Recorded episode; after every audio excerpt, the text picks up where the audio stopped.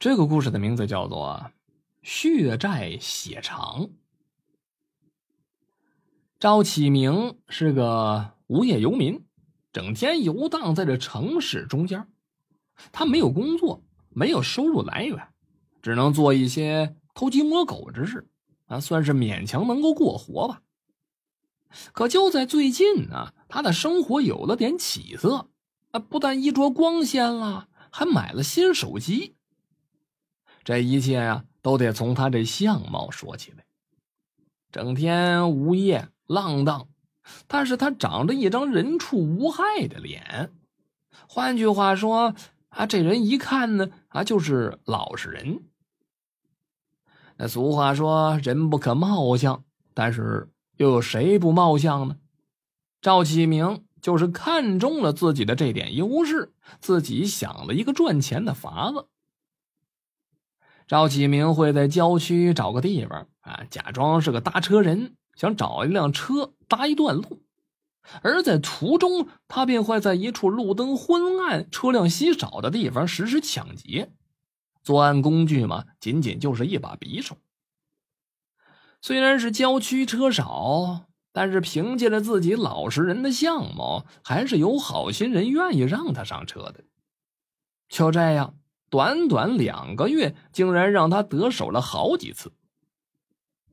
这刚开始啊，他还是有些害怕的啊，害怕受害人报警啊。可是几次之后，他发现呢，没啥问题。主要是他每次抢劫的金额也都不大，而自己呢，也会选择道路的死角进行抢劫，不会留下什么线索。几次得手之后，赵启明这胆子就是越来越大了。说这天呢，他又踩好了点儿，就守在那路边上等着猎物上钩。没过多久，就开过来了一辆轿车。看有车子开近了，赵启明就朝着那车子伸了伸手。那辆车似乎很快就发现路边要搭车的赵启明，车速就降下来了。他逐渐呢向赵启明这边靠了过来。赵启灵心里边暗暗高兴啊，没想到今天这第一单生意来的这么快。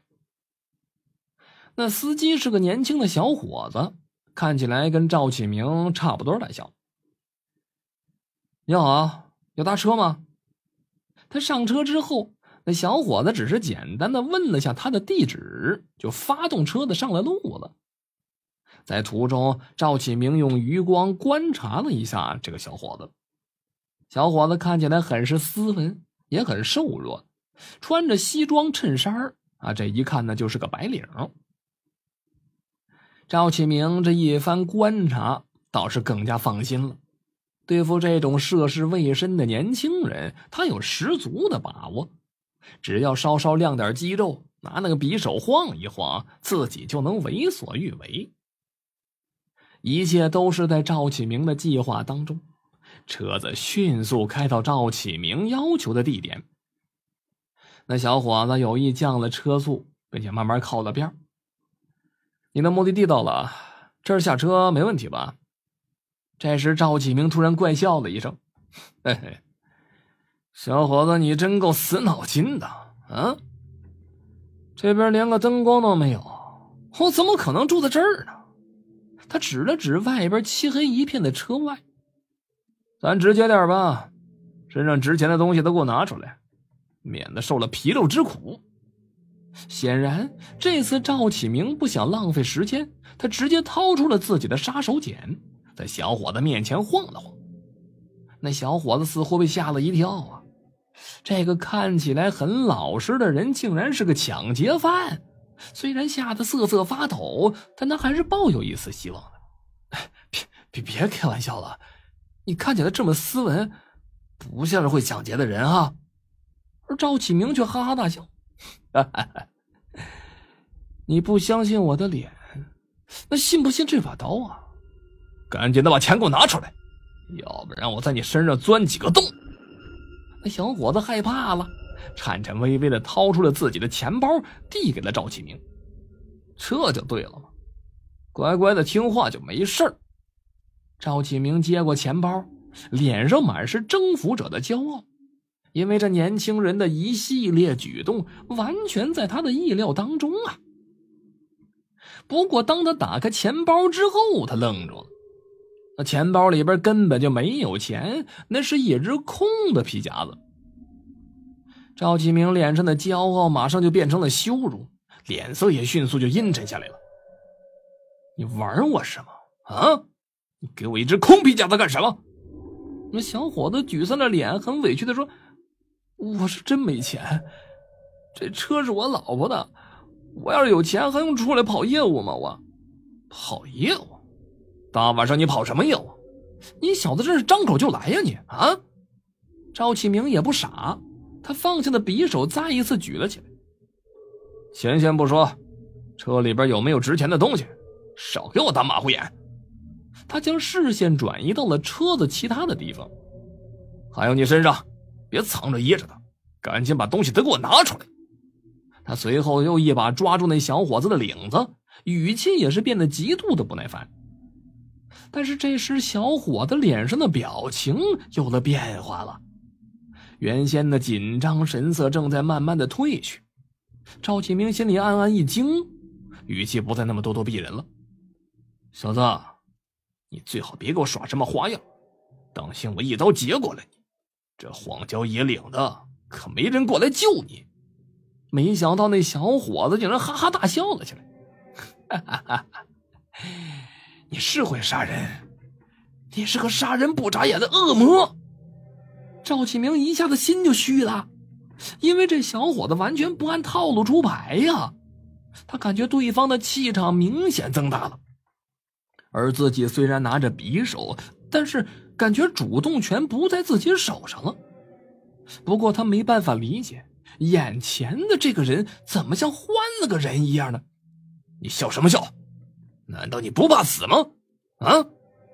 那小伙子并没有直接回答他，眼神看向赵启明的身后说：“这车，你不觉得眼熟吗？”啊？赵启明心里边咯噔了一下。今晚上他一上车，他确实有一种似曾相识的感觉。他感觉这车呀，他好像是坐过，但是呢，一想应该是同一个型号的车吧，也没多想。现在被这么一提，他的余光开始在周围四处的琢磨。这么一看呢，他心里边开始发慌这车跟他前段时间抢过的一辆车非常像。但是，怎么可能又出现了呢？这时，他突然注意到仪表台上放着一个物件。那个东西在他曾经抢过的一辆车子上也有，而且那东西上面竟然有着一丝红色的东西，像是喷上去的血。这会儿，那个小伙子嘴角微微扬了起来，似乎是很享受赵启明的这个恐惧的心理。想起来了吗？两个月前，也是在这条路上，你残忍杀死了一个好心载你的女人。你你是怎么？赵启明面色如土。那小伙子说的一点儿都不假。两个月之前，自己对一个女人下了杀手，原因很简单，他本来只想抢钱的，可是看见女孩如此漂亮，他一时把持不住，就侵犯了那女孩。事后，他知道自己闯了大祸，将女人杀害，埋在了野外。他一度很害怕被发现，沉寂了两个月，直到最近没什么风声了，他又出来做事了。那件事情并没有败露，那小伙子是怎么知道呢？可是到了这会儿，赵启明也顾不了那么多了，干脆一不做二不休。既然你知道这么多，不怕我送你上路吗？这会儿，那小伙子闭上了眼睛，流下了深情的眼泪。你把我的最爱杀了，我早就不想活了。你再动一次手，让我再死一次，满足你杀戮的欲望吧。赵启明已经没有耐心再说什么了。眼前这个男人知道他所做的一切，虽然不清楚他是怎么知道的。但是肯定不能让他活了。老子已经杀过人了，也不怕多杀你这一个，去死吧你！说完之后，那匕首一下就捅进男人的身体了。他原本以为那个男人会痛得尖叫嘛，可谁知道那男人的表情没有一丝的变化，这一刀就像是没有捅在他的身上一样。可是这一刀下去，就算再强悍的人，也不会像他这么淡定，连眉头都不皱一下吧？他的刀子确实是捅进去了，可是没有血流出来，伤口的位置上看上去还很奇怪。他仔细的一看，那衣服竟然变成了一层纸，而衣服里面似乎是空的。赵启明感觉到不对了，他赶紧再次抬头看了一眼眼前的这个人，不知何时。那个小伙子的头已经变成了一个纸人头了，这还没完呢，整辆车不知道什么时候变成了一辆纸车，就在那葬礼上烧给死人的那种车。赵启明彻底懵了，他脑子里边只有一个念头，那就是逃命。他一脚踹开了旁边的纸车门，一下就钻出了纸车。之后，他便是连滚带爬，朝着另一侧跑去了。而那个恐怖的东西，这时候出现了，那是他刚刚捅死的小伙子，离他并不远。赵启明甚至能够清楚的看见他的脸。马上，更恐怖的一幕发生了，那小伙子的脸突然变成了两个月之前被他杀掉的女人的脸。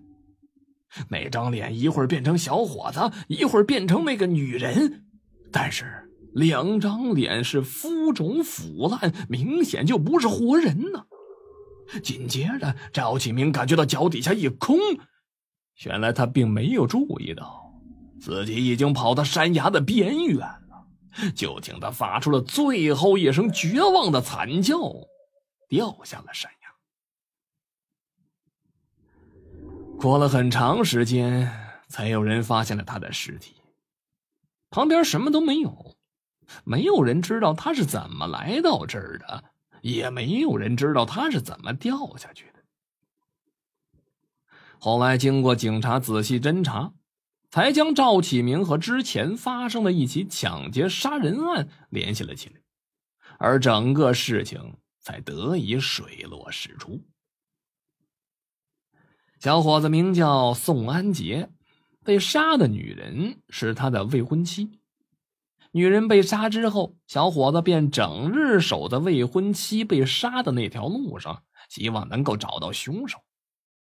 但是过度的身体透支，再加上过于悲伤的心情，宋安杰的身体很快就垮了。有人在路边发现他的时候，他已经离开了人世了。离开人世的宋安杰并没有停下寻找凶手的脚步。他继续守在这条路上，直到赵启明再次的现身。好了，这就是血债血偿的故事。